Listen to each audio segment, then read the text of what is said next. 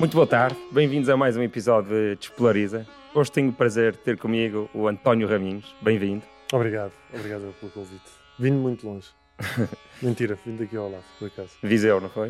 não, Não. de Gaia. Gaia, exato. Estava mesmo, estou aqui no hotel, enquanto estou a fazer espetáculos aqui, no, na, aqui à volta. Gaia in the house.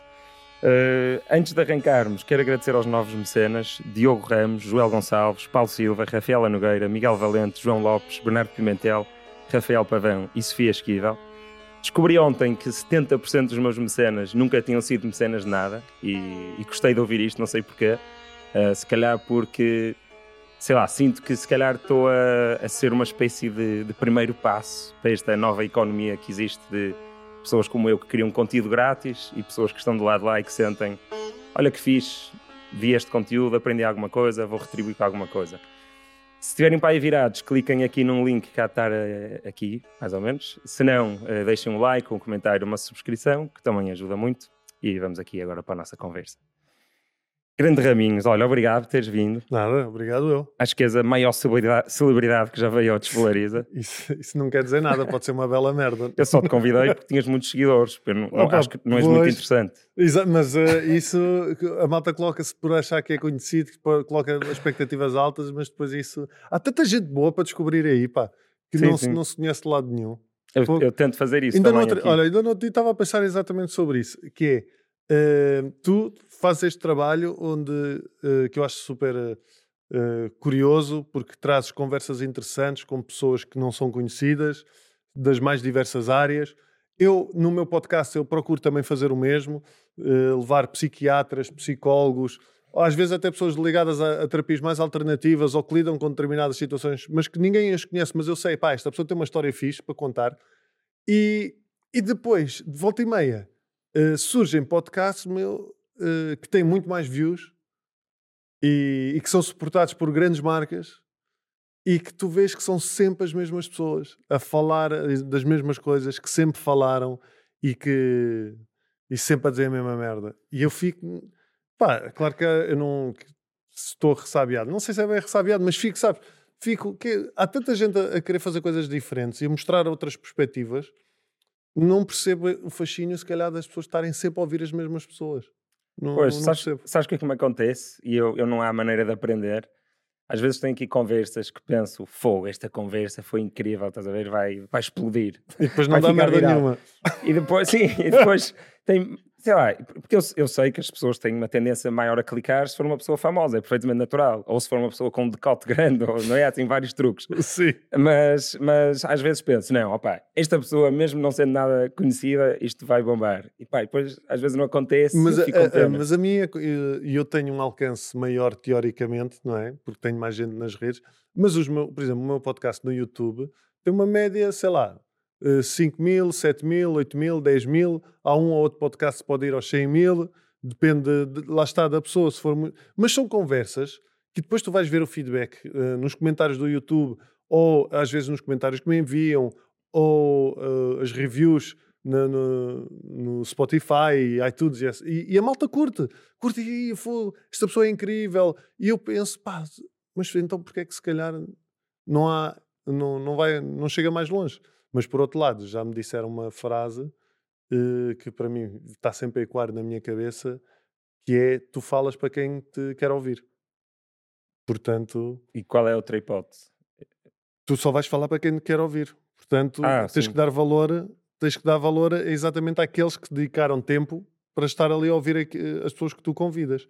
Eh, é, é mais do que a quantidade, há aqui um fator de qualidade que é, que é importante quando tu fazes um trabalho que pretende hum, trazer algo mais às pessoas, não é?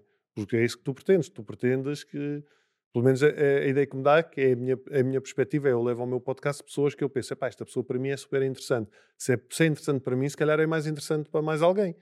E, e, e, e se eu antes ficava muito preocupado com. Não era muito preocupado, mas ficava chateado com os números que tinha, agora já fico muito mais relaxado porque penso, pá, eh, o, o importante é o feedback destas pessoas que viram. Isso é que é importante. Claro que eu vou continuar a tentar que o alcance seja cada vez maior e que chegue a mais pessoas, mas eh, não, não posso perder de vista a importância de, de, de, de quem lá está. Uhum. Eu tenho um truque para mim próprio, para não ficar desiludido, que é quando tenho, imagina, mil visualizações, que, sei lá, para mim se calhar é mais normal do que para ti, ou mil views de qualquer coisa, como te comparas sempre com os melhores episódios, não é? Há uma tendência de achar que é pouco. Mas se pensares que, pá, se eu te convidasse para ires falar hoje à Casa da Música, à sala principal, ias falar para mil pessoas, percebes? Aquilo tem impacto. Se enchesse. Sim, sim, sim. mas, mas é isso, estás a ver? Tipo, mil pessoas é. Opa. Se, afe- se afetares uma pessoa já foi incrível. Mas isso tem não a é? ver com os valores que tu colocas eh, para ti. Porque tu, se colocares, eh, se os teus valores forem sempre eh, de comparação, tu estás sempre a depender de algo que não controlas.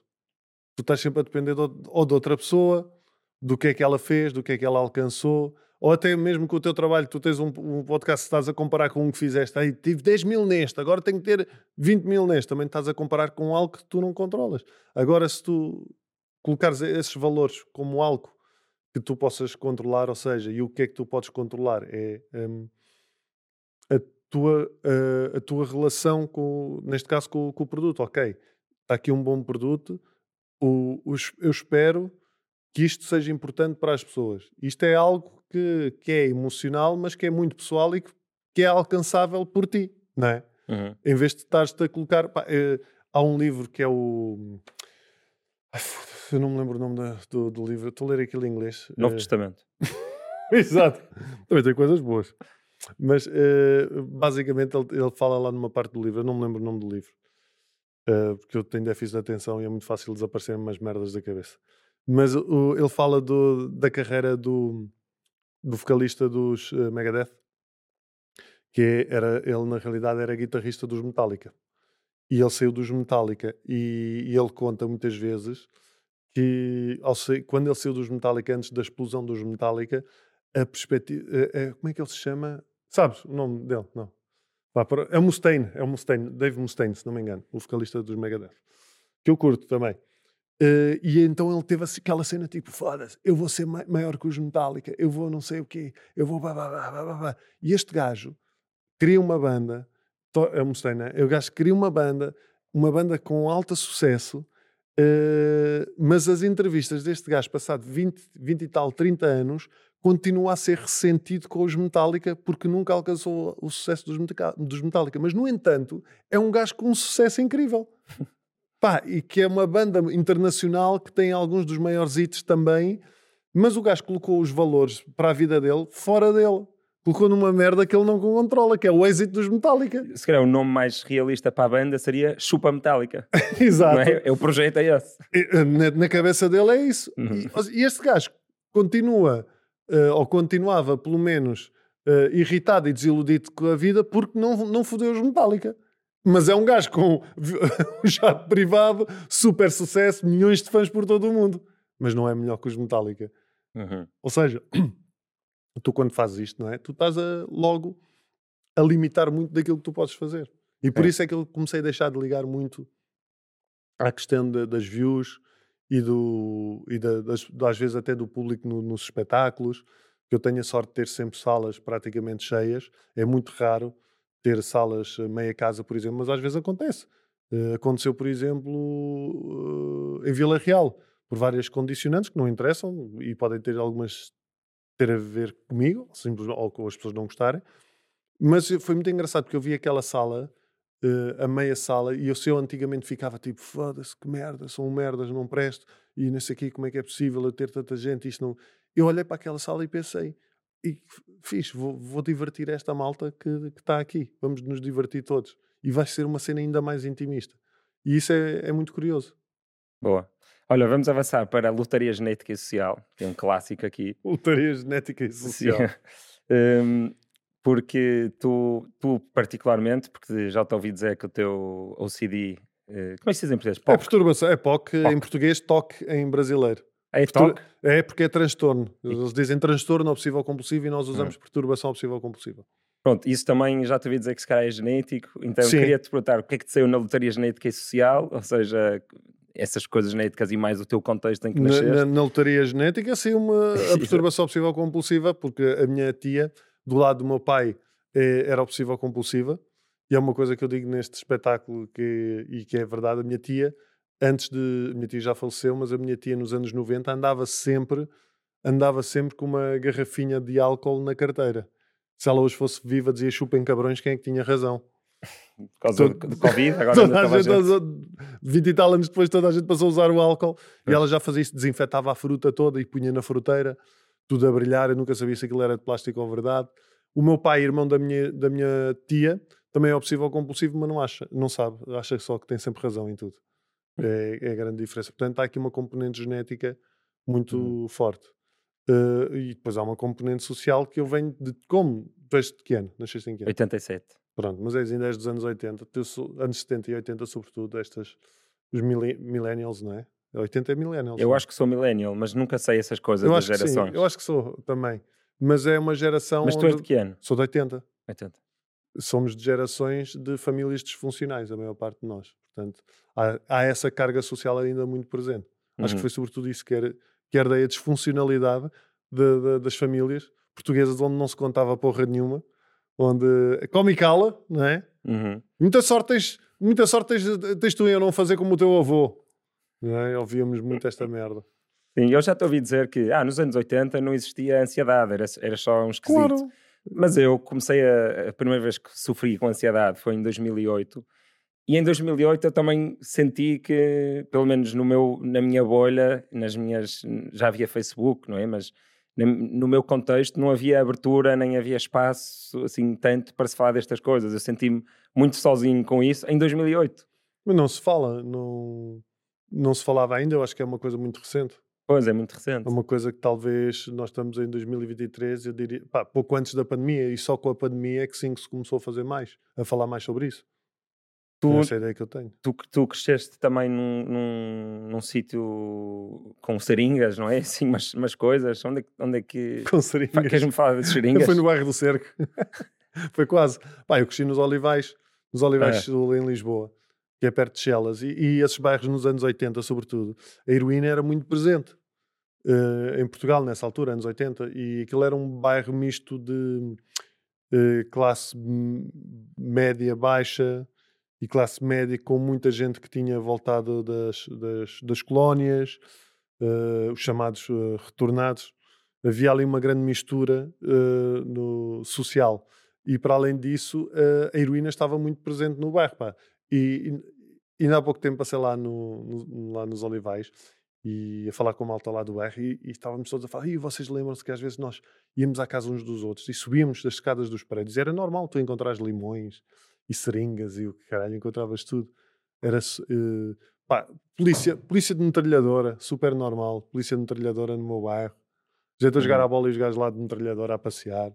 Um, mas não deixa de ser, não é algo, foi, foi o modo como eu cresci, não, mas não é uma, aquelas coisas que digo, ai, que tristeza que foi. Uhum. Não, não, foi, era o que era.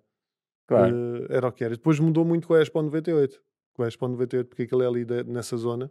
E o bairro sofreu uma grande transformação. E hoje, como qualquer zona de Lisboa, para morares lá, só se fores francês. Basicamente. Grande Gil. Gil melhorou, melhorou substancialmente. Exato, o Gil. O Gil, o Gil devia abrir uma imobiliária e vender ele as casas nos olivais. Pá, eu ouvi-te contar uma história que achei muita piada, que foi a certa altura, pá, muita piada agora por te ouvir a falar daquilo com, com um sorriso na cara, que foi a certa altura tiveste medo de ser gay. Pá, tiveste uma obsessão sim. com a potencialidade de se calhar ser sim, gay. Sim, e, eu, e porquê é que eu falo nisso? Eu falo nisso, olha, eu falo nisso no espetáculo, por acaso, eh, nessa obsessão. Um, porque eu sei hoje que é uma obsessão mais comum do que se pensa, para quem tem uma perturbação obsessiva compulsiva. E eu lembro na altura, que pá, sempre fui um gajo, nunca tive dúvidas, sempre gostei muito de mulheres, adoro mamas. Se quiserem enviar mamas, podem enviar mamas para o meu mail ou, ou, DMs, uh, também com uma declaração a dizer que não é assédio sexual nem nada do género, uh, para assinarmos ambos. E... Escrevam, foi pedido no Despolarizo. Exatamente. Pá, mas uh, nunca tive esse, essa dúvida, e essa dúvida uma vez surgiu-me, eu não vou entrar muito em pormenores, que é para, se quiserem, vão assistir ao espetáculo, que está lá tudo. Um, mas, uh, e eu hoje falo disso porque eu só quando comecei a fazer terapia aos 26 anos e comecei a ler muitos livros sobre o tema, pá, foi muito curioso e já me tinha passado essa pancada, vá, como eu costumo dizer, foi muito curioso eu estar a ler um livro e de repente começa a ser relatados casos de sexual OCD, que são uh, perturbações, obsessões relacionadas exatamente com questões sexuais, que pode ser ou de orientação sexual, uh, ou de uh, achar-se que é pedófilo, ou que é, vai ser violento sexualmente, etc. Pode ser qualquer coisa. E é muito engraçado que esta questão da homossexualidade acontece também com os próprios homossexuais que podem ter a dúvida se são heterossexuais. Ou seja, okay. a questão tem, é muito a ver, tem muito a ver com a dúvida. E a perturbação obsessiva compulsiva é isso, é a doença da dúvida. É a tua cabeça colocar-te dúvidas, tu sabes à partida que não são reais, que nem sequer fazem sentido, mas colocam-se de uma maneira tão presente e tão forte que tu começas, tu aceitas que aquilo é, pode ser real, exatamente pelo desconforto que, que causa. E é muito engraçado porque nesse livro era relatado também o caso exatamente de uma mulher que era lésbica e que começou a pensar e se afinal eu não sou, for lésbica, e se eu for heterossexual. E ela, como era lésbica e tinha a certeza que era lésbica, isso causava-lhe um desconforto, um desconforto imenso. E pá, e por isso é que eu falo destas merdas, porque eu sei que, que há sempre alguém que se vai identificar com estas merdas. E eu uhum. acho que esse é o grande problema da questão uh, da saúde mental. É o, ainda alguma reserva e o estigma e o medo de tu poderes falar sobre, sobre aquilo que te preocupa. Porque tu, quando falas sobre aquilo que te preocupa, é só aí que tu vais perceber que hum, há mais pessoas com quem te vais identificar, por mais estranho que seja o tema. Tu, tu tinhas a opção de lavar as mãos? Tifas, cheguei a ter isso. Pois, então, olha, queria te fazer uma pergunta, que é, imagina, tu lavavas quantas, lembras? Sei lá, 50, 60 vezes. Mas tinhas um número que tu gostavas? Não, não, não, não tinha número, eu tinha uma sensação. Ah, ok. Era isso que eu queria perguntar. Eu tinha a sensação, há pessoas que podem ter números, acho eu sim, mas a minha era uma sensação de conforto. Eu lavava as mãos, imagina, e enquanto eu não sentisse interiormente que, estava, que estavam lavadas, não consigo explicar melhor do que isto, eu não parava. Ou então até podia acontecer, imagina, eu lavar as mãos, achar que estava bom, fechava a torneira e depois a minha cabeça dizia assim: Mas tu, quando abriste a torneira, tinhas as mãos sujas. Portanto, ao tocares na torneira agora, ela está suja outra vez, então tinha que abrir a torneira, lavava a torneira e lavava as mãos e depois fechava, depois limpava as mãos se fosse preciso, pensava, e esta toalha está aqui há quanto tempo? Quem é que já usou esta toalha? Não sei quê. E então entrava outra vez no processo de lavar as mãos. Ou seja, é, é tudo sempre a partir dessa premissa do e se? E se? Okay. O e se é uma pergunta mágica para quem tem ansiedade e a perturbação obsessiva compulsiva. E depois é uma pergunta que é, abre a porta à criatividade para coisas boas, também, para criares, para, para fazeres argumentos de filmes, para stand-up, para histórias, porque é, é assim que nascem as histórias, não é? A partir de, um, de uma hipótese do IC. Só que a malta da ansiedade e da perturbação obsessiva compulsiva usa só isto para o mal, basicamente. Pois, engraçado estás a falar disso, porque o, o, a pergunta do Mecenas de hoje, que é de Miguel Marques, tinha a ver precisamente com isso, que é, parece existir, parece existir, não é? Não, não há nenhum estudo científico, so, científico sobre isso, mas parece existir uma correlação às vezes por aí de, de comediantes com, com alguns problemas de saúde mental ou, ou, ou problemas desse Sim. género. E será que existe uma espécie de criatividade ou ICs que tanto podem apontar na direção do, do IC obsessivo como também podem servir para, para criar? O, o IC serve para os dois lados, como é óbvio, só que tu quando estás num processo quando tu, lá está, quando, é, quando, é uma, quando tens aqui várias questões uh, envolvidas, a questão social, a questão genética, uh, quando há um desequilíbrio neuroquímico, que é o que acontece numa perturbação, seja ela de, de uma obsessiva ou compulsiva, ou de ansiedade, ou depressão, ou seja, ela qual for, se, esse, isso se calhar é usado muito mais facilmente para o mal. É? Uhum. Mas é curioso porque eu também, às vezes, em situações de mais stress, exatamente para tentar fugir a este medo, eu consigo pegar no IC e pô-lo do lado da criatividade para quase tipo a descarregar, eh, para não me centrar no, no, no, nos problemas. Agora, aquilo que é, uma, que é uma ideia errada é que, e isto disse-me o meu amigo Gustavo Jesus, o psiquiatra, ele fala muito sobre. Ah, foi, o, foi a última pessoa a ficar. O, o, Gustavo. Sim, ainda não saiu. O Gustavo mas... falava muito, falava sobre isto, sobre a ideia falsa e errónea de que as rockstars precisam estar todas na merda para criar, estás a ver, todos fodidos e droga, uhum. e fumar, e não sei o quê, e bêbados. E não, é falso, porque tu, quando tu estás nesse processo, tu não estás equilibrado, sequer. Uh, portanto, isso não faz sentido. Isso é um mito que se criou, uh, que provavelmente dá-lhes mais tranquilidade no sentido porque se afastam e se aliam dos seus problemas e talvez por aí se calhar possam estar mais abertos a, a criar mas não tem a ver eh, a relação uma com a outra. O melhor para tu criares é estares bem emocionalmente, é? como, claro. como, tudo. Opa, eu, eu, percebo, mas ao mesmo tempo já senti em primeira mão que em estados de consciência alterado tem um tipo de criatividade diferente e se calhar mais criativo. Ou seja, a cena Sim. de Rockstar concordo, não é preciso teres um. Não é, não é preciso morrer aos 26 a, 27 anos, como aquele clube do, Sim, o clube dos 27, sim. Mas, mas também acho que, que é possível que, que algum. Que não sei, pá, tenho, medo, tenho medo de experimentar. tenho medo. Olha, ainda agora, se o meu podcast esta semana é exatamente com um psiquiatra que trabalha numa clínica com ketamina. Uh, sobre o uso de substâncias psicadélicas para os tratamentos de, de várias uh, doenças do, do foro mental. Pá, eu estava-lhe a dizer, uh, pá, não sei, tenho algum receio de, de meter-me nisso. Pois. Uh, mas também é por causa das minhas merdas, não é? Uh, não, mas disseste o mais importante, que é preciso estabilidade emocional. Eu acho que sim, é? eu acho que sobretudo, é, sobretudo é, é isso, isso. Não? Tu precisas é de, de, de, de estar bem. E, e, é como eu às vezes achar que não, não sou capaz de escrever mais piadas.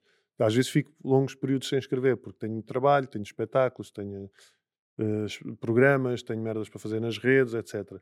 E, e perco tempo e não tenho tempo para, para escrever e começo a entrar naquele registro e já não vou conseguir escrever, já não, não consigo nesse aqui, já não vou ter piada e nesse Pá, e basta dedicar-me um bocadinho que as coisas começam a fluir. Ou seja, há aqui um conjunto, é, é, se calhar é um bocadinho, entra um bocadinho nesse registro de quem começa a entrar num vício também se calhar começa a entrar nesse registro de ai, se eu não fizer isto, eu não vou ser criativo. Se eu não fumar ganzas, não sou, vou ser, se eu não beber álcool, não vou ser criativo e não se dá a oportunidade de experimentar, estar bem e, tentar entrar nesse processo criativo. Uhum. Tu, tu crias material assim, sentas-te e tentas criar ainda, ou vais anotando? Vou anotando. Pois. Eu vou anotando. Olha, ainda agora estava a almoçar e tive um, pensei em umas coisas e fui anotando no, no bloco de notas. Às vezes, uh, também, por exemplo, se eu pensar assim, em janeiro tenho um espetáculo para fazer, também funciona de compressão.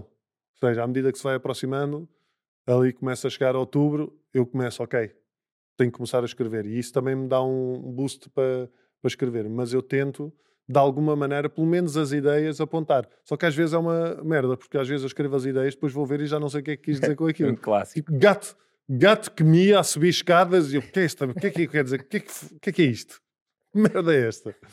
Pois olha, perde-se. Portanto, eu agora tento escrever logo o mais uh, elaborado possível, pelo menos o que é que eu quero fazer com aquilo, por onde é que eu quero ir, que é para não ficar perdido. Para mim, fazer stand-up é assim. Está ao nível dos forcados, estás a ver? porque, e, porque Deve, assim... só, que nós, só que o contrário, geralmente o gajo que está em cima do palco é que é o boi, porque é, pelo menos é o que a malta às vezes chama: Ó oh boi, sai daí, boi, oh boi, não tens graça nenhuma. Pá, porque eu acho que deve ser possível. Agora já não, acho que já não deves precisar de tanta coragem, mas aquelas primeiras vezes, o Rui é, é gente de, de, de, pessoas que estão a começar no stand-up e, e, já fui ver aqui no Porto uma vez. E pá, estás a fazer stand-up para pessoas que não, estão a, não compraram um bilhete para te ver, estás meio a intrometer-se no jantar que eles estão a ter. Sim. Pá, é preciso muita, muita coragem mesmo. E, e eu acho que quase eu vivi que tenho muito vontade. tempos Tiveste isso? Eu vivi muito esses tempos. É, é assim, eu hoje, eh, mesmo a fazer, eu estou sempre nervoso. Eu, seja qualquer, qualquer que seja o espetáculo, eu tô, ainda ontem estava super nervoso, até mais do que o costume, como ando mais cansado. E quando estou mais cansado, entro em processos mais obsessivos. E então tenho que ter um bocadinho mais de paciência. Mas, por, sobretudo, quando estou a escrever material novo e vou atuar em bares, aí, meu, é uma merda do caralho. Esquece é uma carga de nervos, meu, porque é aquela sensação de. E, e, eu acho que malta conhecida ainda tem mais um acréscimo, que é exatamente o facto de ser conhecido. E as pessoas, calhar, estão na expectativa de que este gajo vai ter que ter graça. E, enquanto um gajo não é conhecido, se calhar pode haver ali Ok, uh, mas também por outro lado, um gajo que não é conhecido, também pode haver malta no público a dizer quem é que é este gajo que vem aqui. Sim, não. eu acho que é sempre mau, na realidade não façam, é sempre mau. Não, mas chegas a um patamar em que já tens pessoas que gostam de ti Então vão-te ver e se calhar metade delas não gostam assim tanto, mas metade já gostam de ti, então não vão ser má onda e até vão ter vontade de rir. Mas, mas a, a perspectiva, eu acho que tem que ser exatamente essa, porque as pessoas não têm noção da dificuldade de, que é subir a um palco e estar a, a explanar ideias que tu achas que têm graça e que depois podem não ter para, para, para as pessoas. E, e, eu acho que hoje em dia já existe muito mais respeito. Uh, em Lisboa há o Lisbon Comedy Club, que é um clube de comédia. Pá, eu já lá fui atuar em noites de open mic. E foi muito engraçado ver a receptividade das pessoas. As pessoas estão lá para ver comédia. Uh, e são muito receptivas a malta que está a fazer pela primeira vez ou que, ou que nota-se não tem tanta experiência. Ou mesmo eu, sou um gajo conhecido e vou lá às vezes e digo merdas que não saem bem e a malta compreende que tu estás ali para experimentar material, porque, é, porque isto é um trabalho. Isto é um uhum. trabalho, parece que não, mas é um, é um trabalho. E tu entras nesta lógica. Eu, eu já atuei em Los Angeles, um, num bar em inglês, Fiz, uh, fui fazer inglês. Pá, eu estava borrado de medo, porque imagina, adaptei piadas que tinha cá que eu sabia que corriam bem e que me pareciam universais. Ah, eu estava borrado de medo. E era uma noite, para tu veres a diferença, era uma noite só de comediantes. O público eram comediantes. Mais, mais estressante, então. Mais estressante ainda. Só que havia um sentido de camaradagem altamente. Porque eu fui lá e os gajos que eu vi atuar antes de mim, eu vi gajos sem graça nenhuma, meu. E tu, vamos! e eu pensava assim, ok, já não vou ser o único. Mas o que eu pensava, os gajos, mas os gajos na boa, tipo, é, quando vinha para cá, vinha a pensar que. E a malta, e ele, hum, não, isto não não está bem. E depois o gajo saía e as pessoas, e a malta, ok, fixe. Porque há essa noção, a malta está a trabalhar, está a experimentar coisas. E eu fui, fiz, fiz o meu beat, 5 minutos, a malta curtiu, eu saí, houve no fim um gajo a explicar-me assim: olha, a malta não se riu muito desta piada, porque cá é assim, assim, assim, assim. E eu, ah, yeah, fiz. Houve logo um gajo a dizer-me: pá, a seguir vamos atuar em um outro bar, queres vir connosco? E eu, pá, não, para mim já chega, já, já foi stress o suficiente, não preciso de mais. E há uma cultura diferente, e por isso é que tu tens comediantes. No Brasil a lógica é a mesma há esta cultura já de comédia. Pá, cá está-se a começar a construir e, e acho que é, que é fixe. É fixe tu poderes ter muita malta nova a experimentar coisas. E, e é fixe eu sentir-me já um bocadinho da velha guarda, ainda não sendo, eu sou aqui da me, meia geração. Média guarda. Média guarda, sou da média guarda. uh, mas é giro tu ires a sítios e veres a malta nova curtir-te ver lá e respeitar-te. Isso é, é giro. É porrar. E como é que tu reages? Porque eu já, pá, já consumi muito stand-up, mas muitas vezes o que se consome assim sem ser ao vivo não tem tantos desses momentos de uma piada não funcionar e o comediante saber reagir a isso. Hum. Uh, como é que tu costumas reagir quando a piada não funciona? Admites? Tipo, ah, claro, isto sim. não funcionou de todo, sim. siga. Sim. Ou tipo, passas logo para a seguinte? Sim, às, às vezes, depende do tipo de piada. Uh, eu tinha uma piada que eu já não me lembro mas que, eu, que era tipo aquelas piadas que eu tenho que dar, tem delay. Eu tenho que fazer a uhum. piada e tenho que parar. E esperar que as pessoas digam. Ah! Tinha esse tipo de piadas. Às vezes tenho coisas que não, não funcionam, como é óbvio. Uh, mas se antes isso era, lá está, se antes era algo que me preocupava, hoje já não é da mesma maneira. Hoje, porque eu, eu sentia muito. Eu, houve uma altura da minha vida que eu deixei de quase gostar de fazer comédia. Eh, eu, quando comecei a fazer comédia, gostava de ir a bares, gostava de atuar. Ficava sempre super nervoso, não é? E será que vai funcionar? Será que não vai? Gostava de ver a outra malta a atuar. E à medida que fui ficando conhecido, comecei a acusar muita pressão de tenho que ter graça, tenho que ter graça e o outro é melhor do que eu e o outro não sei o quê. Ou seja, eu comecei a entrar naquele registro de colocar os valores que eu tenho para a minha vida fora de mim. Uhum. Comecei a pôr a bitola, em vez de a bitola estar dentro de mim, no sentido eu quero ser o melhor possível esta noite, eu quero perceber até que ponto uh, consigo fazer esta piada desta maneira. Não colocava um, os meus valores em eu tenho que ser melhor que este gajo. Eu tenho que ter mais Rocha. palmas do que. Podia ser. O Fernando Rocha já estou com ele e já tive este sentimento. Eu tenho que ter mais piada, mais palmas do que. E isso, tu estás sempre a colocar-te num sítio super desconfortável e que nunca depende de ti. E eu voltei a mudar o shift nisso. E, hum, e, eu, e voltei a ter mais prazer outra vez a, hum, a, fa a fazer comédia, a, a, desfrutar, a desfrutar da, das noites de comédia. Isso aconteceu, olha, por exemplo, exatamente com o Fernando Rocha, no, no Piso em Pé. Lá, um, eu fui fazer com eles ao Algarve e eu meti na cabeça que havia de fazer o meu registro de stand-up que agora está muito mais presente, que é mais storytelling, com momentos mais sérios e criar aqui nuances nas emoções das pessoas. Desculpa, E- já viste o Three Mics? Não, pá, ainda não vi, eh, tenho que ver É, isso. sim. ei, vais adorar. Eu sei, eu sei, eu sei, eu sei, mas lá, eu esqueço-me de ver merdas. Está na Netflix, se quiserem ver. Three É um- sim, sim, é um sim. beat sim. stand-up Vale em que ele pena, vale separa pena. entre o sério, o cómico E o músico, não é? ou- Não, não, Não lembrei. música. Mas há um microfone que é mesmo Sim, sim. tipo a minha vida é horrível, deprimida, outro que é comédia e outro que é qualquer coisa que eu não sei. Pá, eh, mas vale a pena ver, sim. Toda a gente diz isso. Eh, pá, e eu resolvi fazer isto e, e fiz e, e- e correu bem, mas depois tu vais ver, os eh, vais ver os comentários no YouTube. Se tem malta que diz que adorou, também tens malta a rasgar-me de cima a baixo. Eh, tipo, que esta merda! Então, mas eu vim aqui para me rir, não vim para ouvir histórias, não sei do que. E é engraçado que se eu antes ficava eh, preocupado com isso, eu assumi a responsabilidade. E assumir a responsabilidade é, é, é também isso, não é tu sentiste culpado, ah, devia ter feito, mas não, eu fiz isto com esta intenção, está tudo bem. Fiz isto com esta. Pá, este gajo não gostou, mas só, tudo bem, mas houve, houve muita gente que gostou e eu acho sinceramente que correu bem. E isso tem a ajudar-me a, apaziguar muito no, no, no caminho. Ah, é preciso tanta coragem para fazer stand-up, a meu ver. É por isso que eu um dia acho que quero fazer, porque acho mesmo que é uma coisa que Então, olha, falas com para ela. me pôr à prova.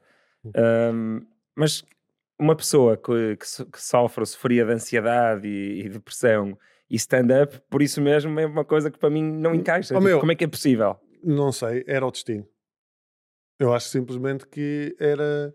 Isto agora levava aqui para outras questões, mas eu acho que, que era, é o, era o que eu tinha que fazer. Não, não consigo explicar de outra maneira. Tal Mas- como tu tens atletas que são máquinas infernais e que também lutam com os seus demónios.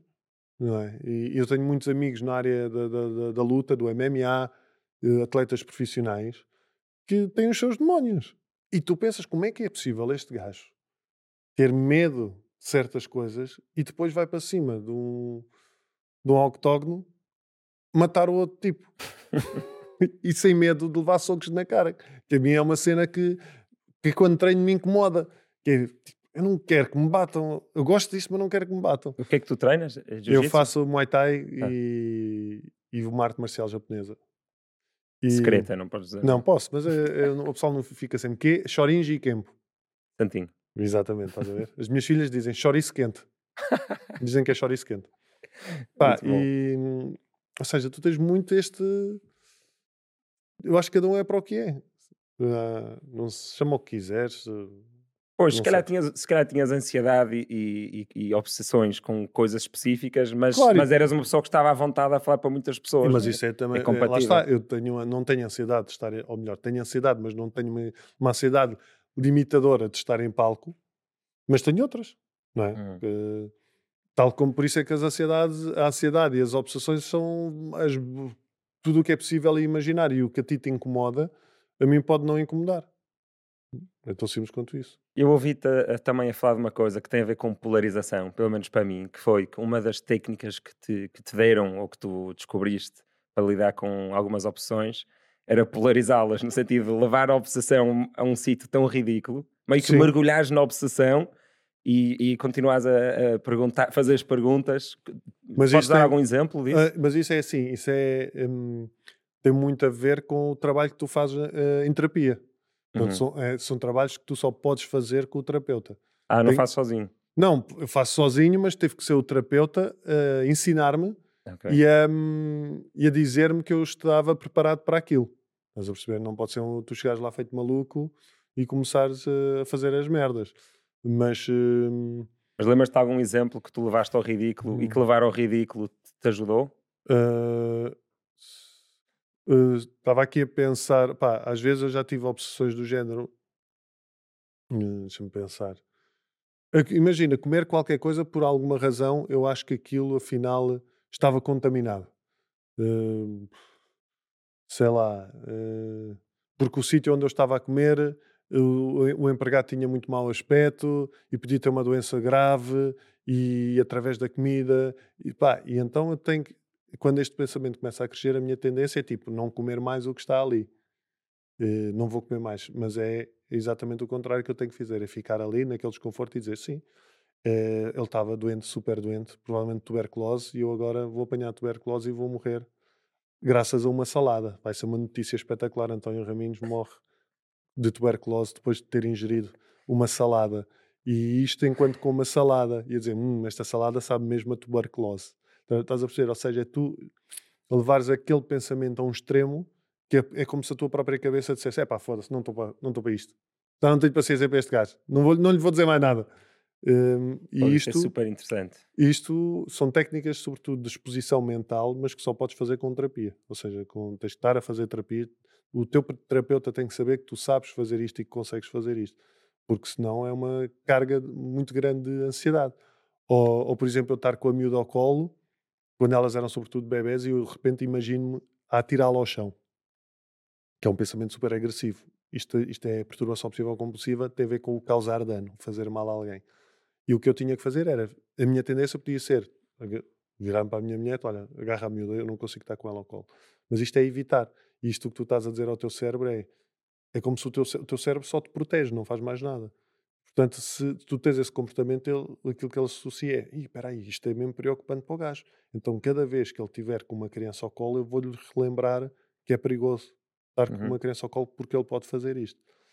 E é exatamente o contrário. Então eu tinha que ficar com ela ao colo e tinha que sim imaginar a atirá-la ao chão, ela a chorar, se possível mandar-lhe umas biqueiradas também, uh, ir ao extremo, estás a perceber? Ou seja, ao extremo da ansiedade e ao extremo do pensamento, para que ele come, começasse a desconstruir-se a desconstruir por si só.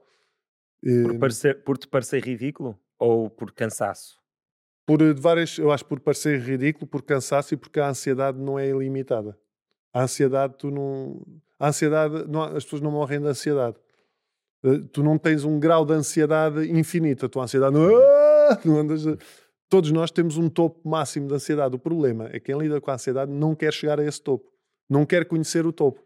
Então faz tudo para evitar eh, chegar lá. Só que tu, quando fazes estes trabalhos de exposição, com acompanhamento médico, não é? O que tu entendes é que quando chegas a esse topo e conheces esse topo, a partir daí é sempre a descer. A ansiedade não passa dali.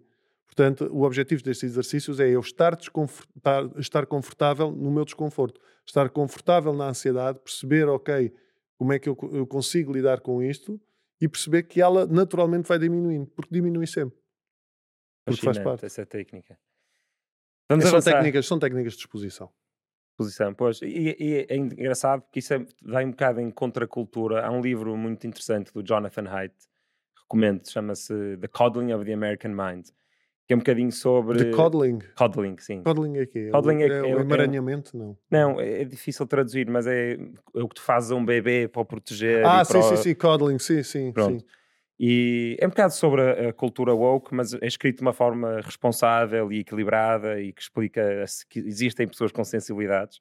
Uhum. Um, ou seja, é um livro equilibrado e fixe sobre isso. E ele fala, diz uma coisa, agora lembraste-me, que é pá, toda a sabedoria antiga, quase todo o conhecimento em psicologia contemporâneo eh, e quase todo o conhecimento científico dizem-nos para fazer o oposto do que se anda a fazer muitas vezes, que é tentar criar espaços onde é totalmente impossível seres exposto àquilo que, que tens medo.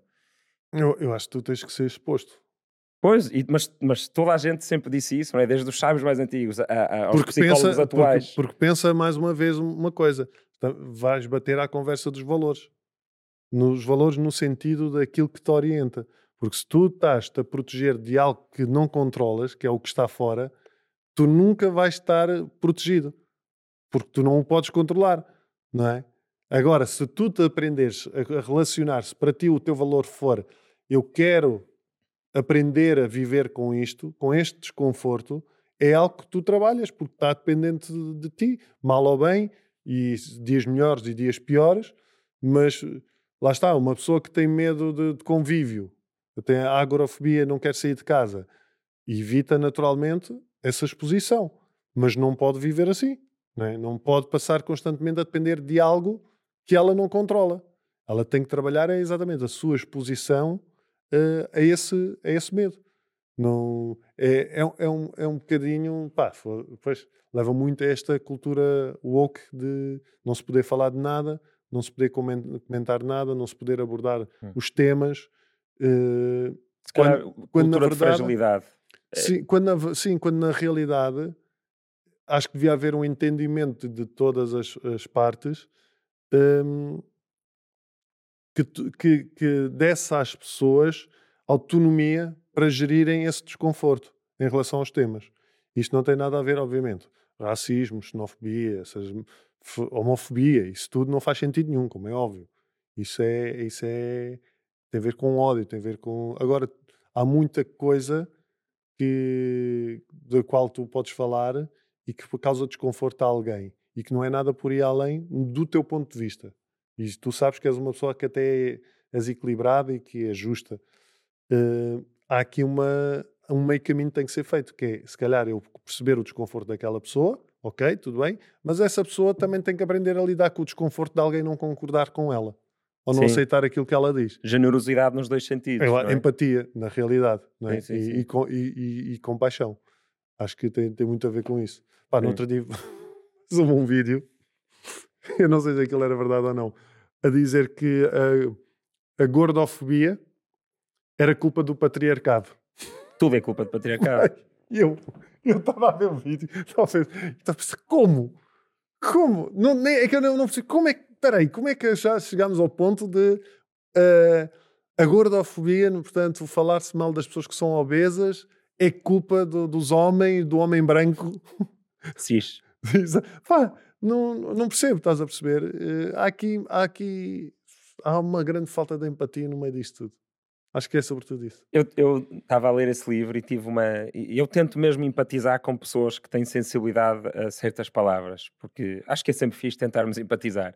Então eu estava a imaginar, eu, eu se fosse uma pessoa muito, muito, muito sensível e a palavra banana me deitasse completamente abaixo e eu andasse na faculdade um, e havia um espaço seguro para eu não ouvir, onde ninguém podia dizer a palavra banana, pá, se calhar eu ia gostar mas eu seria uma vela. Porque, isto porque é que é uma vela? Porque eu estava a imaginar que nós somos, nós somos tipo fogos, não é? Somos, somos brasas. Sim. E a dificuldade e a diversidade é, é o vento. E então torna-te mais forte.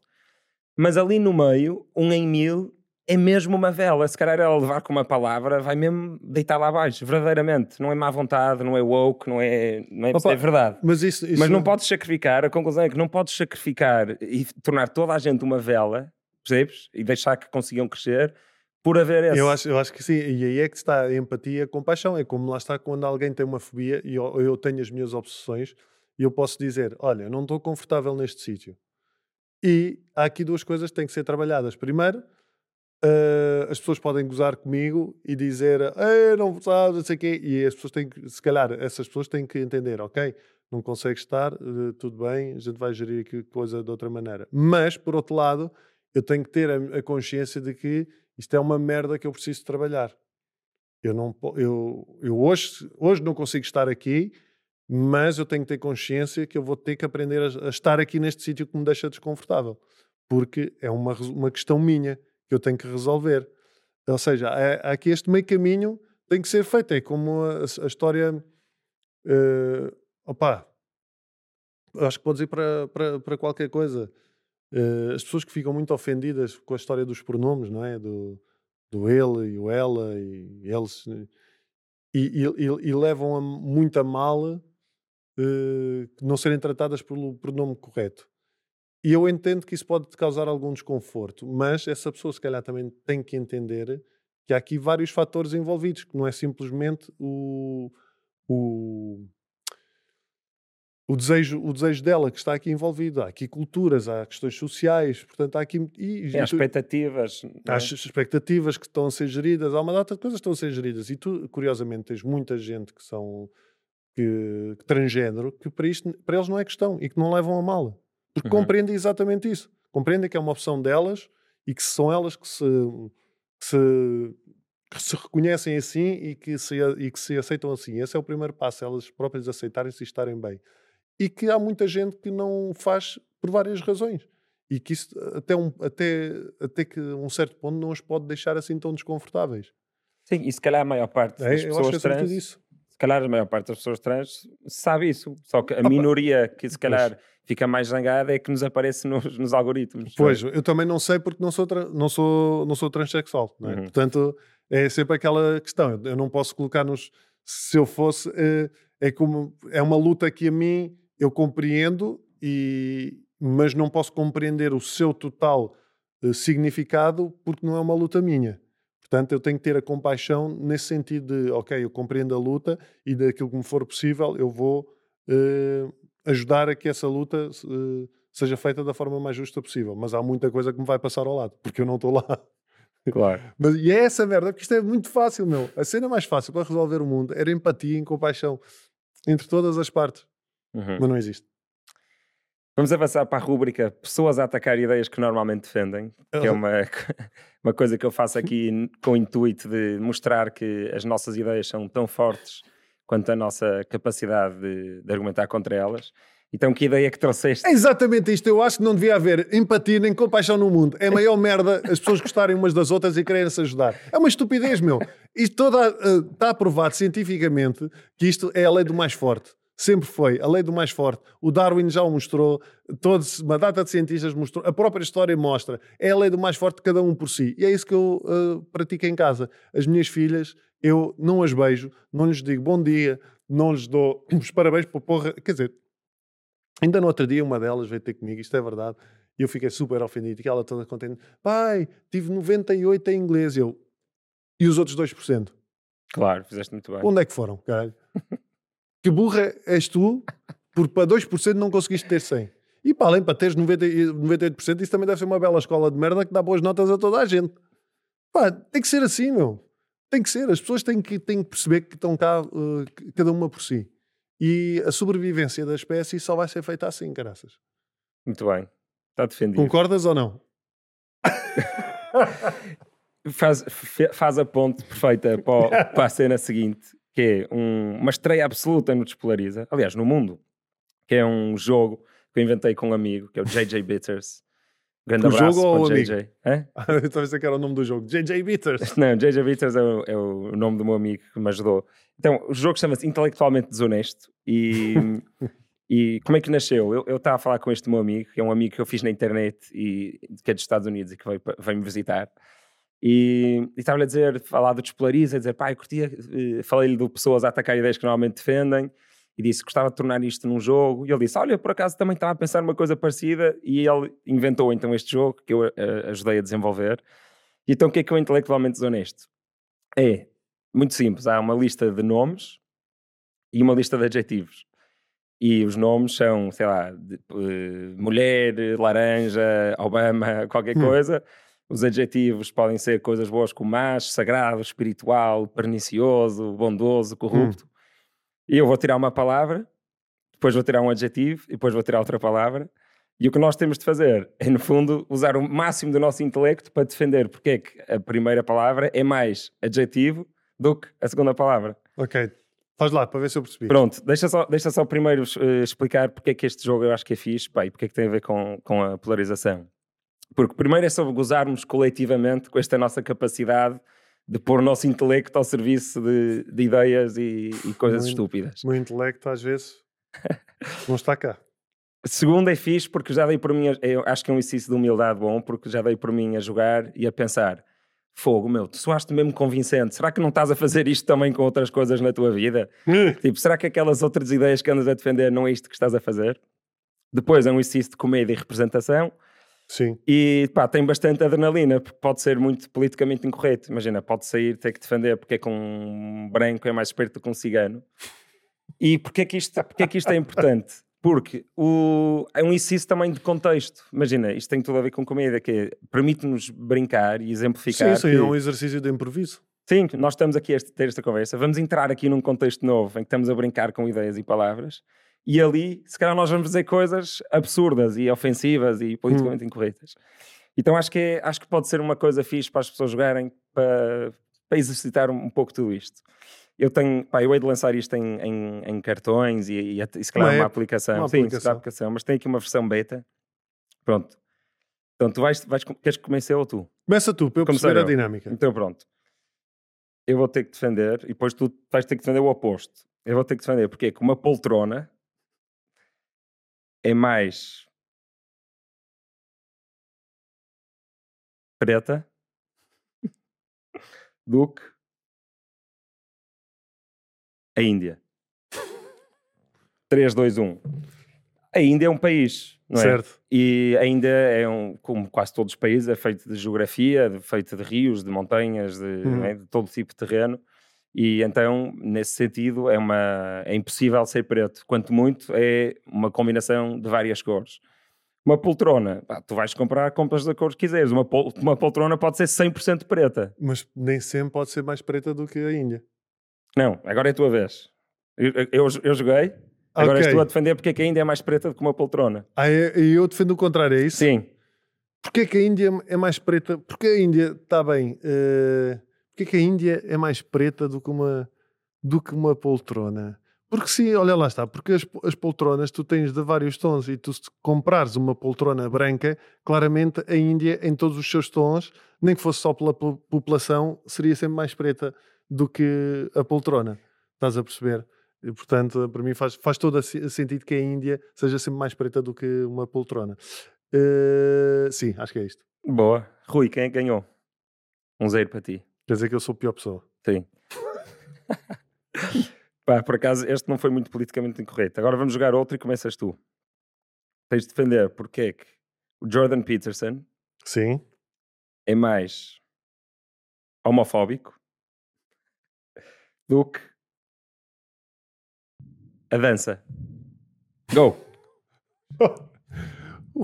O próprio o Jordan Peterson, obviamente, é mais homofóbico que a dança, porque a dança é para todas as pessoas e a dança expõe muita sensualidade. O próprio uh, Peterson, quando vê pessoas a dançar, o que é que ele sente? Sente dentro de si certas coisas a virem ao de cima, que, é, que estão lá recalcadas. Por isso é que ele se torna homofóbico, sobretudo perante a dança, porque ele sendo ganda macho, ele não pode dançar, porque isso vai, pode revelar as suas próprias tendências homossexuais.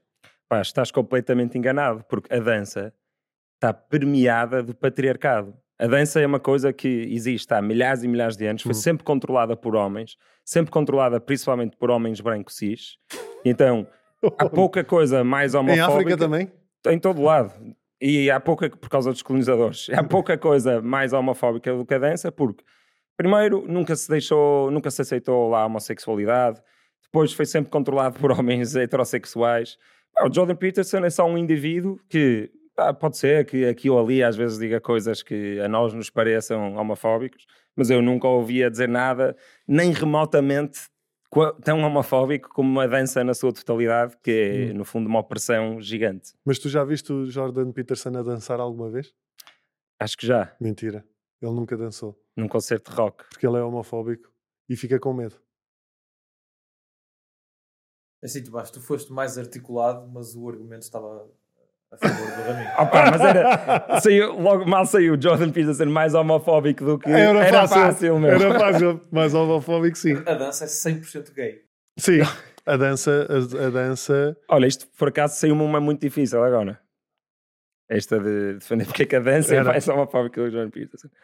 Pá, a última, para desempatar, mais ou menos. Está 2 Porque é que um brinquedo. Agora sou eu a começar. né? Sim. Porque é que um brinquedo é mais flexível do que Jesus. Ora bem, Jesus foi um ser humano cuja flexibilidade eu desconheço. Hum, alguns, alguns evangelhos apócrifos, que não, não são dos quatro que foram publicados, Exatamente. onde existem relatos sobre Jesus conseguir pôr a cabeça por baixo das duas pernas, relatos de conseguir fazer esparrata durante dias e dias a fim. Ahm, existe, eu, eu reconheço que existe alguma, alguma evidência nesse sentido. No entanto, os brinquedos, pá, tu tens brinquedos tipo aquelas gelatinas que se esticam, pá, tens os brinquedos de, daquelas gosmas, não é? Não faltam brinquedos com flexibilidade que eu posso pegar aqui naquilo e esticar até ao outro lado da sala. Pá, Jesus, por muito que fosse bom a fazer esparregatas, nunca conseguiria esticar-se 20 metros como um brinquedo. Mas nós estamos aqui a pensar também em termos flexibilidade, em termos que física, uma flexibilidade mais de adaptação aos momentos e aos tempos. Do que é que nós estamos aqui a falar? Temos que ter em conta isso. Primeiro, podemos até falar de uma flexibilidade física, e sim está provado que Jesus Cristo era muito mais flexível. Basta ver como ele esteve na cruz. Eh, é muito difícil, apesar de estar naquele ângulo reto dos braços, reto, ângulo reto, tudo, só foram ainda uns dias que ele esteve ali, e depois, quando ele foi lá para o buraco, a flexibilidade para ele conseguir se esgueirar pelo meio da porta e sair de lá de dentro. Isso é incrível, não é para todos. Depois há a própria flexibilidade de Jesus Cristo perante uh, a sociedade, que ele era uma pessoa muito coerente e muito, muito receptiva a todos os credos, a todas as religiões. E, e tu só hoje em dia, só em 2023, é que tu começas a ver essa flexibilidade em alguns uh, uh, brinquedos, porque tinhas brinquedos para meninos, brinquedos para meninas. Só agora é que a Barbie começa a ter Barbies gordas, magras, pretas, brancas, amarelas, uh, grávidas, não grávidas, com trissomia 21, também já há uma Barbie com trissomia 21, certo? Portanto, a flexibilidade dos próprios brinquedos só existe agora. E Jesus sempre foi um ser muito. Aliás, eu acho que devia existir um brinquedo que era Jesus Cristo. Por que não? A Mattel fazer Jesus Cristo. Em vez do Ken, tínhamos Jesus Cristo em Ken. Discordo. Apesar de todas as imprecisões técnicas históricas de Raminhos.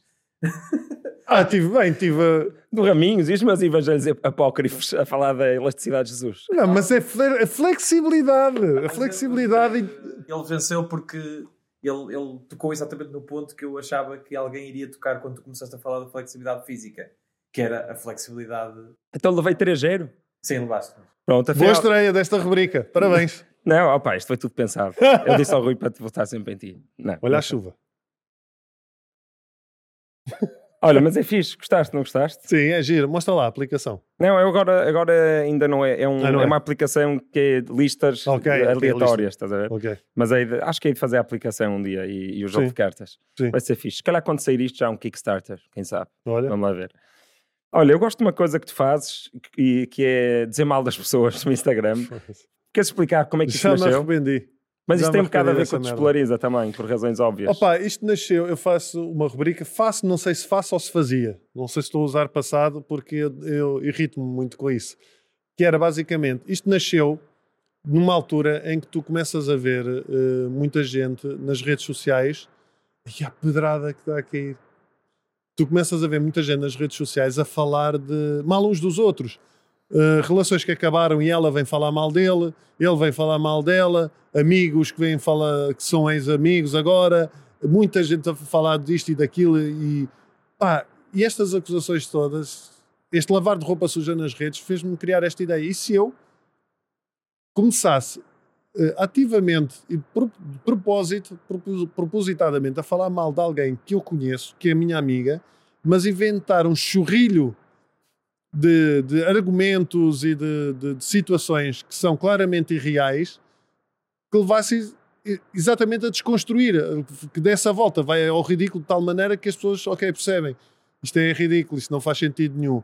O problema é que eu comecei a fazer isso e foi assustador a quantidade de gente que achava que aquilo era real e que continua a achar que aquilo é real cada vez que eu publico. Eu já fiz sobre o Heitor Lourenço, uh, Madalena Abcacis, o Fernando Daniel uh, e mais quem fiz sobre outra pessoa, Ana Garcia Martins.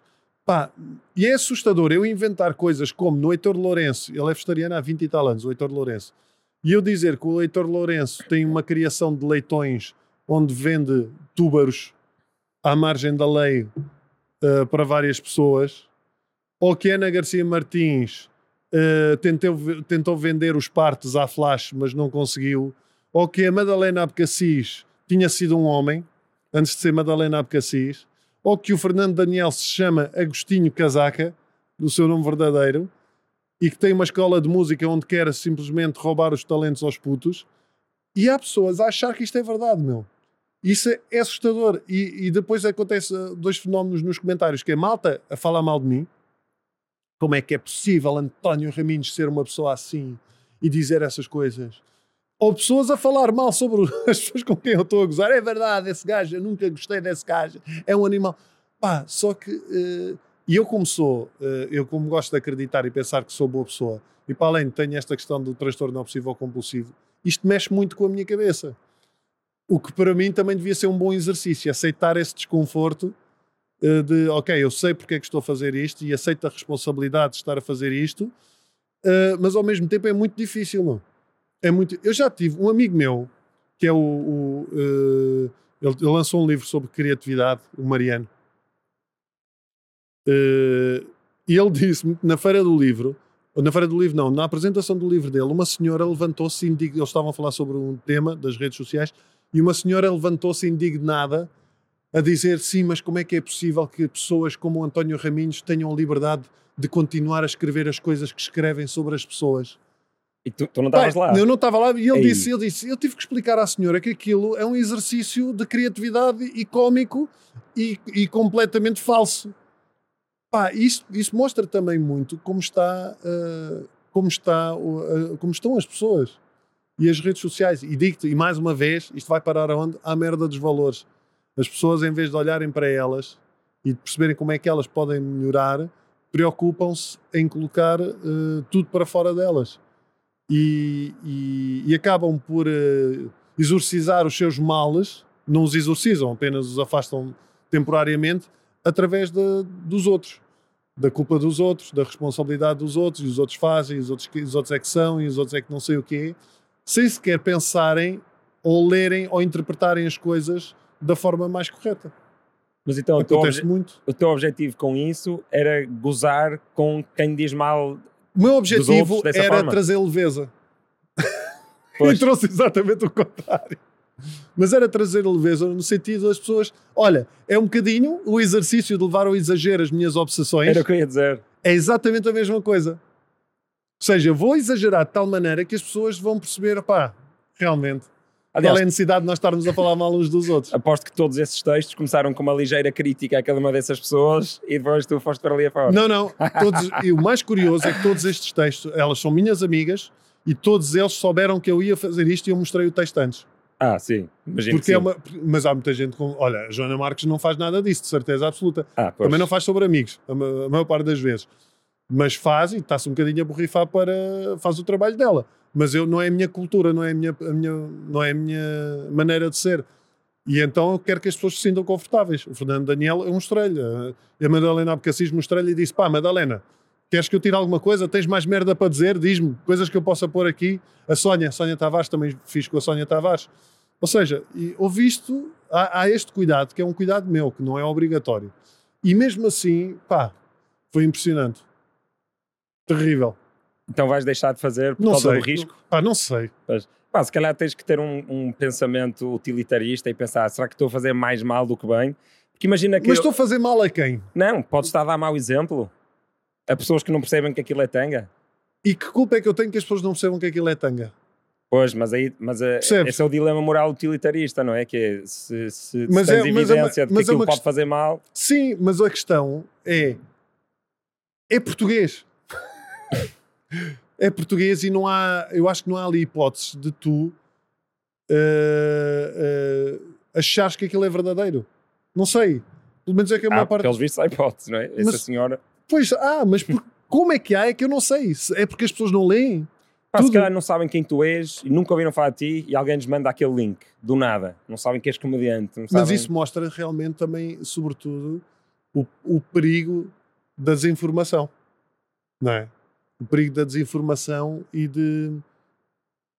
Eu no outro dia vi um meme muito engraçado que dizia assim: nos anos 80 achava-se que hum, a sociedade estúpida em que vivíamos nos anos 80, a culpa era de haver falta de informação. E tipo, agora sabemos que não. Sim, epá, a internet tinha essa grande promessa. Quando a, quando a internet apareceu original, que era sem, sem feeds, era tu ias aos sites, não é? Tu ias ao, ou ias ao Alta Vista na altura, antes de haver Google, ou Yahoo, ou, né, fazer pesquisas. E o AIOU, ah, havia um AIOU, pois era. O AIOU em português. E tu ias onde tu ias procurar a informação que querias. Só que depois o que aconteceu com as redes sociais e com ser mais rentável para as redes sociais mostrar-te certos tipos de conteúdo, é que passou da promessa de agora finalmente vamos ligar todas as culturas e ideias do mundo e toda a gente vai harmonizar e empatizar para afinal não, cada um vai ficar cada vez mais fechado numa bolha só com as ideias que já, que já concorda e de vez em quando com algumas que indignem Sim. para pôr a comentar. A, a internet, eh, eu acho que varia muito aqui também conforme as pessoas, não é? Eh, mas a internet veio reforçar muito as tuas crenças. Porque tu encontras o que quiseres na, inter- na internet. Se tu dizes, eu acredito eh, que o Yoda existe e que ele é o criador do universo. Acredito, é possível que encontres alguma teoria que diga que o Yoda eh, existe e é o criador do universo. Sim, ou o chá faz cancro, encontras. Isso vais encontrar, isso vais encontrar sempre tudo e isso reforça as tuas crenças.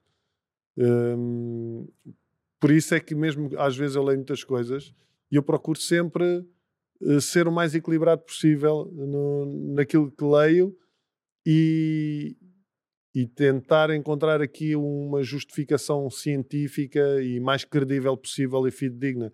Mas lá está, se tu quiseres acreditar eh, que a Terra é plana, claro que tu não vais acreditar nunca que todos os, eh, todos os sites, todos os streamings em direto da Terra, todos, todos os artigos científicos que falam exatamente que não, não é, que não é plana, tu não vais acreditar nisso. Se, se esse for a tua intenção. É tão simples quanto isso. Já viste um documentário sobre terraplanistas que há pai, na Na Netflix? Netflix já, Sim. já vi. Tu sentes isso, no fim aquilo tem a ver com a comunidade e com a, e com a identidade, e muito tem- mais do que consciência. Tem a ver com a identidade, com a comunidade e com, o- com o sentido de pertença Exatamente. com o sentido de pertença e com eh, ego também, com o sentido de valorização. De tu te Uhum. sentires que estás a ser val- valorizado pelas tuas crenças. E tu tinhas aquele que era a personagem principal do documentário e tu viste que ele era visto como um herói. Sim, Portanto, e lá a perder isso. Coitado, e o, é? tipo, o tipo ser um tipo, e tu notavas que era um tipo, ah, era um tipo normalíssimo, mas tinha aquilo e encontrou ali, se calhar, o, o amor que nunca teve muitas vezes, se calhar, eh, na sua infância. Exatamente. E Estás amizade até. E amizade. Ficas com a sensação que ele nunca teve muitos amigos. Ou seja, ele, ele ass- assumir que a Terra é, é redonda neste momento é perder os amigos, é perder esse Sim. status como líder, é perder muita coisa mesmo. Não, é, não tem a ver com E- ciência e, já. E, e eu estou-me a cagar que as pessoas uh, que acreditem que a Terra é plana. Porque a questão não, acho que nem sequer é essa. Cada um acredita no que quiser. A questão é, de qualquer movimento, é tu quereres convencer os outros que, que tu tens razão. Para que, e isso tem a ver com, muito com isso de não estar sozinho. Tu- os gajos que acreditam que a Terra é plana querem que te convencer que a Terra é plana para trazerem mais pessoas para junto deles para que isso justifique a sua opção de acreditar que a Terra é plana. Tal como tu tens numa religião muitas vezes isso. A religião, as testemunhas de Jeová, se calhar vão muito mais às ruas evangelizar porque querem trazer mais pessoas para junto de si que acreditem que lhes permita confirmar to as, todas as crenças que eles têm sobre a Bíblia. Eu digo testemunho de Jeová como digo qualquer outra religião. Ou qualquer outra coisa, não é? Tu, até ser pai. Eu quero que muito mais gente seja pai para que eu próprio me sinta confortável com a merda de vida que é ser pai. Estás a perceber?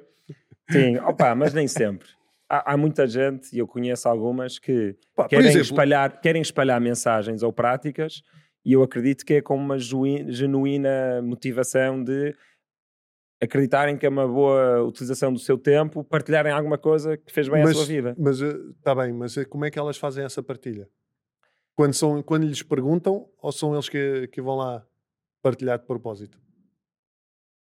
Pá, só posso falar de mim, mas aí não despolariza, se calhar é um bocadinho isso. Eu li uma série de coisas estudei uma série de, de- de coisas Sim. sobre psicologia e filosofia e muita coisa e cheguei à conclusão que era fixe, se calhar, uma boa utilização do meu tempo, dedicar-me a um projeto que ajudasse as pessoas a, a brincar não- as ideias e não sei Mas quê. tu não estás a impor uma ideia. Estou um bocado, estou a meter ali no, no feed, na cara das pessoas. Mas tu estás a pôr uma ideia ou estás a impor visões?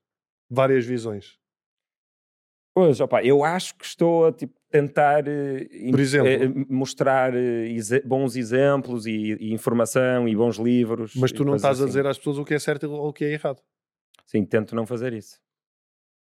Eu, por exemplo, eh, no meu podcast abordo sobretudo ciência. mas também falo muito de espiritualidade. E eu sou uma pessoa que li- lida muito com essas questões, mas eu não as imponho. Eu levo lá pessoas que possam falar disso, mas eu não, não digo que aquilo é verdade ou o que quer que Uhum. seja. É aquilo que para mim pode fazer esse significado. Mas, por exemplo, eu também faço Reiki, já fiz Reiki e já fiz um curso de Reiki e não tenho nenhum podcast a dizer que o Reiki é brutal ou a dizer que uma pessoa não deve fazer tratamentos de saúde e deve fazer Reiki. Estás a perceber? Se alguém me viesse perguntar, ah, eu tenho uma doença, achas que eu devia fazer Reiki? Provavelmente o que eu diria, eu acho que devias ir ao hospital e perceber primeiro o que é que é e depois, eh, se, se for algo que faça sentido, depois quando estiveres melhor e se sentires que podes fazer Reiki, faz. E experimentas. Estás a perceber? Eu acho é que é nesse sentido, porque eu não sinto necessidade de, de me trazer mais pessoas eh, que me ajudem a acreditar que isto é verdade. Para mim é algo que faz sentido. Mas não sinto isso, não sinto essa necessidade. E eu acho que quando tu começas a impor muitas tuas ideias, eh, é porque de alguma maneira eh, queres, precisas que, as- que alguém de fora as venha validar. Acho eu. Lá está, porque eu também não sei se é verdade ou não. É aquilo que eu acho. Sim, sim, confirmo. É uma forma de validação ganhar seguidores. não é? Sim, é. É uma forma de validação. é. No fundo é isso. Foi o que o tipo, o tipo da- dos terraplanistas conseguiu. Mas olha, o Reiki acho que tem igual ou menos evidência científica do que a Terra ser plana. Sim, mas eu gosto. Pois, subjetivamente, sentes que te faz bem? Epá, não te sei dizer se funciona ou não, mas sei-te dizer que gosto. Mal não Eh, faz. Não é? Sim, mal não faz. Mas eu não ia deixar de ir ao médico para fazer Reiki, por exemplo. Não sinto essa confiança. Mas, por exemplo, foi com um primeiro curso de Reiki que eu aprendi, por exemplo, a meditar.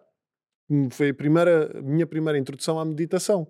E a visualização das cores no Reiki, quando tu fazes as meditações e, e dos chakras, para mim é uma coisa que me tranquiliza. E se me tranquiliza, e se eu sinto que me faz bem, está tudo bem. Uhum. Agora, não anda a dizer que é a coisa mais espetacular do mundo, porque, pá, porque não sei se é. Uh, a mim, eu sinto-me bem a fazer. É tão simples quanto isso, estás a perceber? Pois, e, e Olha, é- pode é- ser placebo. Reconheces que pode ser Sim, placebo. não é? pode, pode- pode ser, não sei o que é que é, não, não sei, eu não tenho uma evidência. E apesar de tu teres, lá está, o Reiki já é feito em hospitais. Uh, tu tens uh, hospitais a aplicar com terapeutas a fazer Reiki nos cuidados uh, continuados, cuidados paliativos, etc. No pessoas- público. Sim, uh, acho que sim. há- Então acho que aí Confirma, mas discordo, acho- discordo dessa utilização dos nossos impostos, por acaso. mas Pá, vê- uma coisa mas, mas sem confirma, evidência científica. Mas confirma, uh, não há, não há evidência científica, uh, não sei. Além do placebo, porque o placebo tem sempre força e, e é por isso que existe a homeopatia e por aí fora. E, mas há, há, não sei te dizer se há ou se não há, porque não, também não leio muito Uhum. sobre isso. Mas eu já ouvi dizer que, que há serviços que têm essa possibilidade e que as pessoas revelam algumas melhorias. O que é que são essas melhorias? Se é placebo ou não, não sei, mas é como dizem os psicólogos. Se te faz bem, se te sentes bem com isso, não há, não há, não há, stress, eh, não há stress nenhum. Mas é, é como, por exemplo, estávamos a falar, eh, eu, sou, eu sou benfiquista e a malta, a minha filha às vezes vem muito com aquela história, a pequenina, para meter eh, veneno, que é gaja. Mas o estereótipo, que é gaja, e vem dizer, ah, eu sou do Sporting, eu sou do Sporting. À espera que eu ficasse danado. E eu digo, está bem, és do Sporting. E depois, ela fica assim a olhar para mim e eu digo, pá, o que interessa é que eu sou do Benfica, não quer saber o que é que tu és. É tão simples quanto isso. Se fores do Benfica, é fixe que vamos todos à bola. Opa, se não fores, quando vais tu, se quiseres, à bola um dia. O resultado, ela vai à bola do Benfica e é do Benfica e gosta, porque foi uma opção que ela tomou, se calhar influenciada por eu gostar, mas eu nunca estive lá, como se calhar muitos pais fazem, logo sócia do Benfica e cartãozinho e camisolas e não sei o quê. Não, não, é uma cena eh, que a mim funciona. Pá, e se alguém me perguntar gostas de ser do Benfica, eu vou dizer gosto de ser do Benfica. Se alguém me disser achas que eu devia ser do Benfica, não sei, vai ver, experimenta se gostas ou não. Tão simples quanto isto. E isso aplico, tento aplicar ao máximo de áreas possíveis. Que é que tu, como é que tu imaginas o resto da tua vida? Imaginas-te a fazer stand-up até ao Nem- fim? não sei, ou a escrever não mais consigo pensar. guiões? Não consigo. Pensas mais a curto prazo? Não penso. Nem a curto, nem... Não sei, vou fazendo. Causa-te ansiedade pensar a longo não, prazo? não, é que não sei mesmo, não tenho ideia, sabes? Hum. Ao mesmo tempo eu sou um gajo novo, mas já tenho 42 anos. Oh, 42 anos foi quando o Pinto da Costa se tornou Porto- de- presidente do Futebol Clube do Porto. Tu vai ver uma foto do Pinto da Costa aos 42 anos, parecia que tinha a idade que tem agora, com, mas um bocadinho mais de cabelo. Pois era. Os nossos pais eram muito mais velhos do que nós agora. tinham um ar muito mais pesado. Nós somos muito mais joviais, tratamos muito mais da nossa saúde, fazemos mais desporto, etc. Pá, e, e então, eu não sei, às vezes penso-me, aos 50 anos, será que eu estou a fazer stand-up? Se calhar estou a fazer aquilo que eu faço agora, porque eu não faço. Os meus espetáculos ao vivo já são um misto de storytelling com stand-up, com palestra. Não é uma palestra motivacional ou desmotivacional, não sei, mas é uma partilha com piada. E se calhar eu já vejo muito mais neste registro. Já vejo a coisa a funcionar muito mais neste, neste, neste registro. E é isso sou capaz de me imaginar, sim.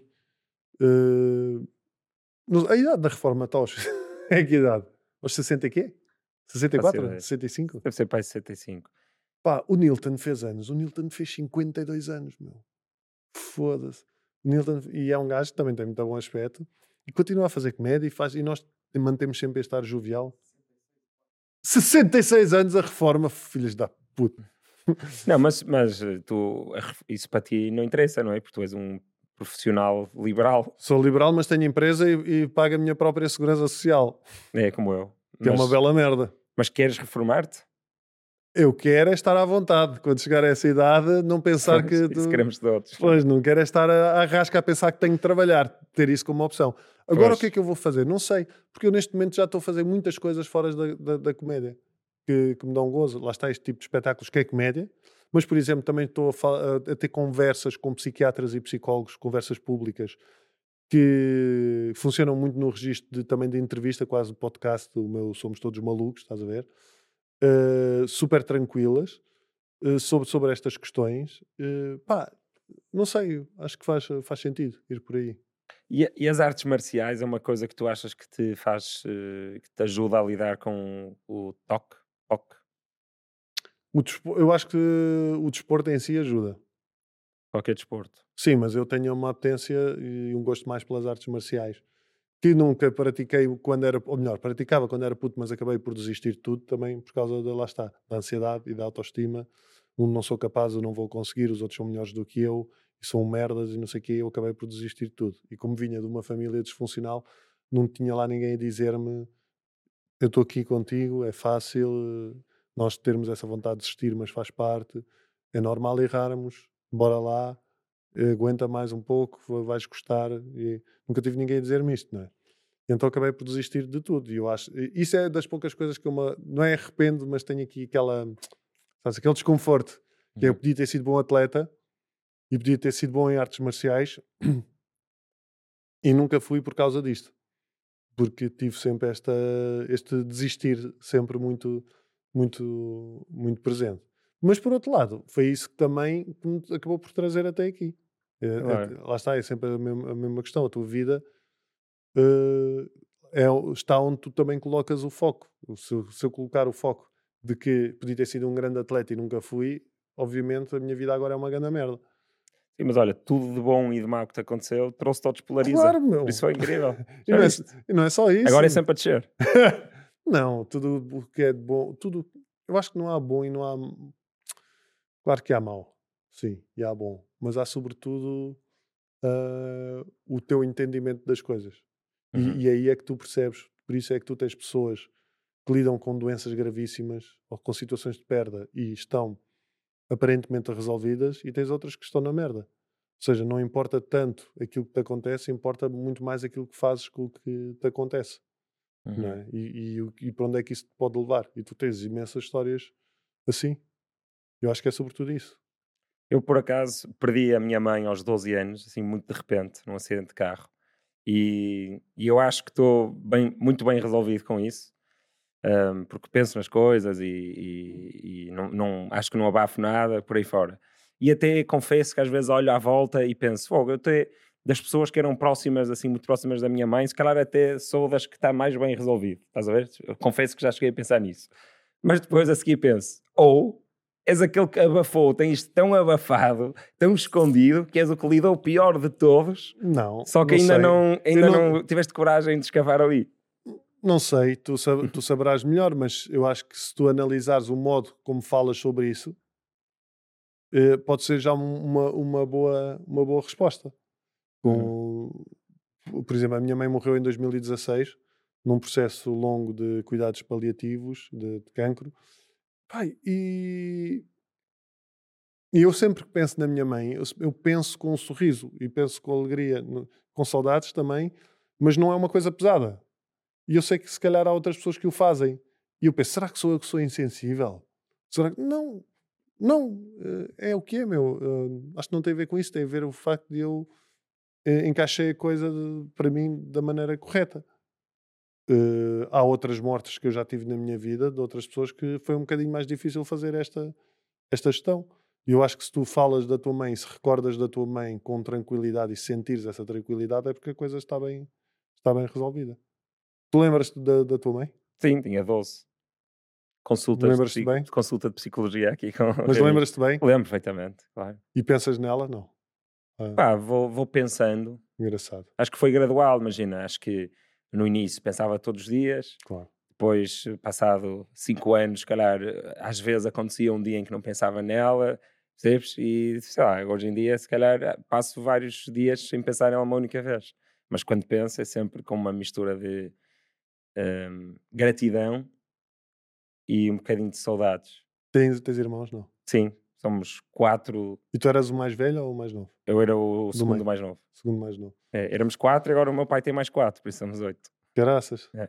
Mas sabes que é, eu perguntei isto porquê? Porque um dos meus maiores medos é morrer novo por causa das minhas filhas. Porque eu tenho medo que elas se esqueçam de mim. Pois. E, e então, à medida que elas vão crescendo, eu vou ficando mais tranquilo. Porque eu penso que.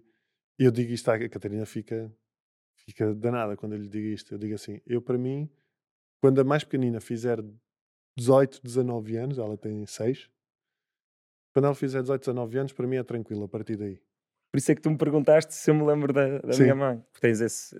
Sim. Queres que eles se lembrem de ti. Sim, sim. Pois. E eh, tem muita. Tem muitos vídeos e muitas coisas para se poderem lembrar, mas na, na memória é outra coisa, não é? E então. Estou-te a imaginar a banal. Tu vais-te lembrar deste momento, ouviste? Tu vais-te À lembrar. chapada. Psh, nunca mais te vais esquecer. Arrancar-lhe uma, uma orelha dentada. Só para saberes que fui eu. Mas é muito. Eu, eu penso nisto e a Catarina fica. És estúpido. Da, daqui aos 18 anos, disse daqui a- aos 18 anos é daqui a 12. E não sei mais o que. Deixa, de- de- não digas essas merdas. Eh, claro que eu digo isto também no meio do no meio, meio gozo, mas na realidade eu espero, se calhar não. Se calhar quando ela tiver 18 anos eu penso, ai, agora quer viver mais tempo. tá." Mas eu, eu, há aqui qualquer coisa, não sei, que acho que quando elas atingem, serem, forem mais velhas, sabes, é como se tu tivesse a sensação de dever cumprido. Ok, estão crescidas, já estão orientadas, podem seguir a sua vida e a mim pode-me acontecer agora o que, que tiver a, acontecer.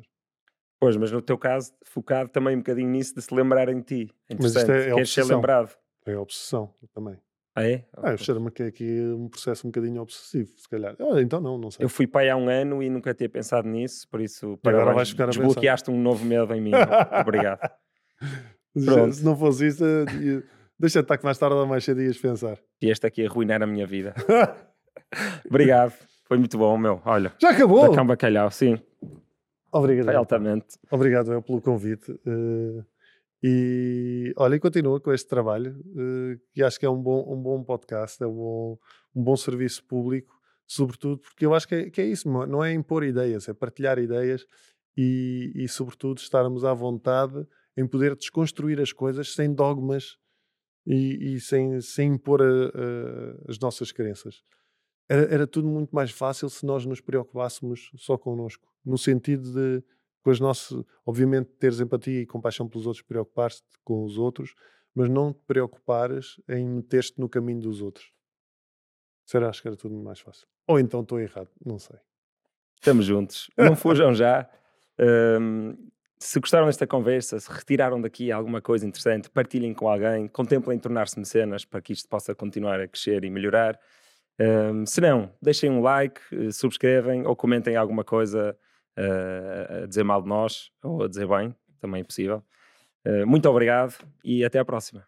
Abraços. Dan, Dan. Fixe.